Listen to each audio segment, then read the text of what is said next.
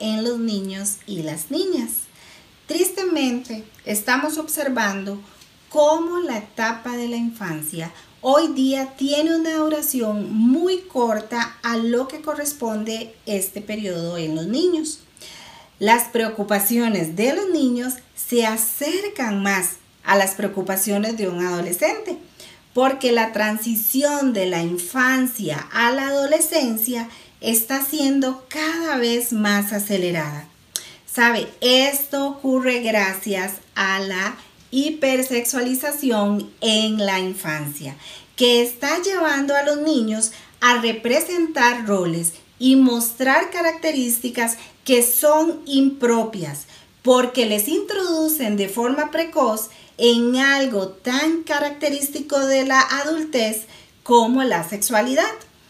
Todo lo que forma parte del mundo de los adultos no le corresponde a un niño vivirlo. Estamos viendo desde ya las consecuencias en estos niños, porque los menores no tienen la madurez física ni emocional para asumir un rol que no les corresponde antes de tiempo. Los niños están corriendo el peligro de crecer en la falsa creencia de que el éxito personal y social está vinculado únicamente a la imagen, a su imagen y a la aprobación por parte de otras personas a su imagen. Quiero comentarle algunas consecuencias que estamos viendo de la hipersexualización. Niños y adolescentes que no se sienten bien con sus cuerpos por la imposición permanente de imágenes cada vez más exigentes y reales que les llevan a la frustración. Problemas alimenticios como la anorexia y la bulimia, trastornos del estado de ánimo como la depresión, la ansiedad, el abuso sexual, el inicio temprano en las relaciones sexuales. Quiero dejarle unas recomendaciones por acá, mamá que me está viendo.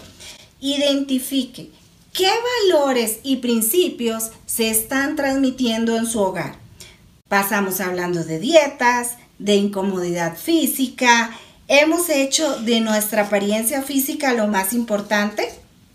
No rindamos nuestras vidas en adoración a las ideas y fuentes vacías que ofrece este mundo.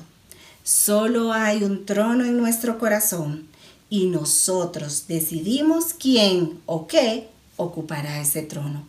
Romanos 12.2 dice, no os conforméis a este siglo, sino transformaos por medio de la renovación de vuestro entendimiento, para que comprobéis cuál sea la buena voluntad de Dios, agradable y perfecta.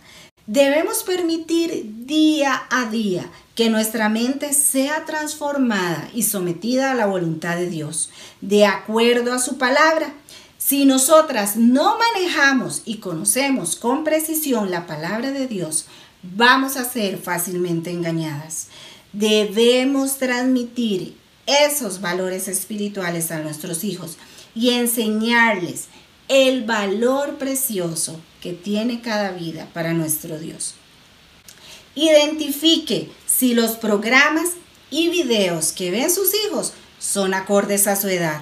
Regule el contenido de lo que ven en Internet. Personajes tal vez excesivamente delgados, con exceso de maquillaje. ¿Qué es lo que promueven los influencers que sus hijos están escuchando y siguiendo? Los niños necesitan rutinas y actividades acordes a su edad también necesitan límites saludables. Primera de Pedro 5.8 nos dice, sed sobrios y velad, porque vuestro adversario, el diablo, como león rugiente, anda alrededor buscando a quien devorar. El enemigo quiere destruir la vida de sus hijos. Dice, y nosotras necesitamos ser valientes y decir no al entrenamiento diario que ofrece este mundo. ¿Quiere que sus hijos sean sanos emocionalmente? Bueno, defienda cada una de las etapas de la infancia que les corresponde vivir. Los niños deben jugar, cantar, construir, pintar, armar, practicar algún deporte, apreciar el arte, cantar mucho, pasar tiempo en familia, aprender la palabra del Señor. Eclesiastés 3.1 dice, todo tiene su tiempo y todo lo que se quiere debajo del cielo tiene su hora. Tenemos nosotros como padres disfrutar cada etapa de la vida de nuestros hijos, porque pasan muy rápido y solamente se van a vivir una vez. Identifique si la ropa que usa su hijo su hija es adecuada para su edad. Recordemos, vistamos a los varoncitos como varoncitos con la ropa adecuada. Y recuerde no vestir a las niñas como si fueran una versión pequeñita de una mujer. Enséñales a analizar la música que quieren escuchar. Cuidado con esa música que solo exalta el cuerpo, exhibe movimientos sexuales y anima a los oyentes a consumir drogas y tener varias parejas sexuales. Muchos de esos artistas, cantantes, tienen sus vidas destruidas y exhiben diariamente conductas impropias, perversas. Los niños y los jóvenes se encuentran en un periodo de construcción de su personalidad. ¿Qué modelos está permitiendo usted que sus hijos admiren? Proverbios 1.10 dice, Hijo mío, si los pecadores te quisieran engañar, no consientas. Apártese de la senda de los pecadores, de los malos. No se deje llevar por sus ideas. No anime a sus hijos a tener noviazgos durante la infancia y hable con sus hijos diariamente. Explíqueles que cada etapa de nuestra vida es un regalo de Dios. Seguimos un proceso cronológico donde desarrollamos talentos, habilidades, destrezas que nos van a ser sumamente útiles para la siguiente etapa que nuestro Dios nos permite vivir. Efesios 2.10 dice lo siguiente, porque somos hechura suya, creados en Cristo para buenas obras, las cuales Dios preparó de antemano para que anduviésemos en ellas.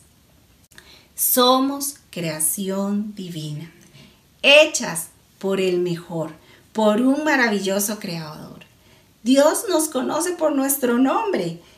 Es en Él donde nuestra identidad empieza, donde está nuestro verdadero propósito y podemos vivir confiadas en lo que Dios ha preparado para cada uno de sus hijos.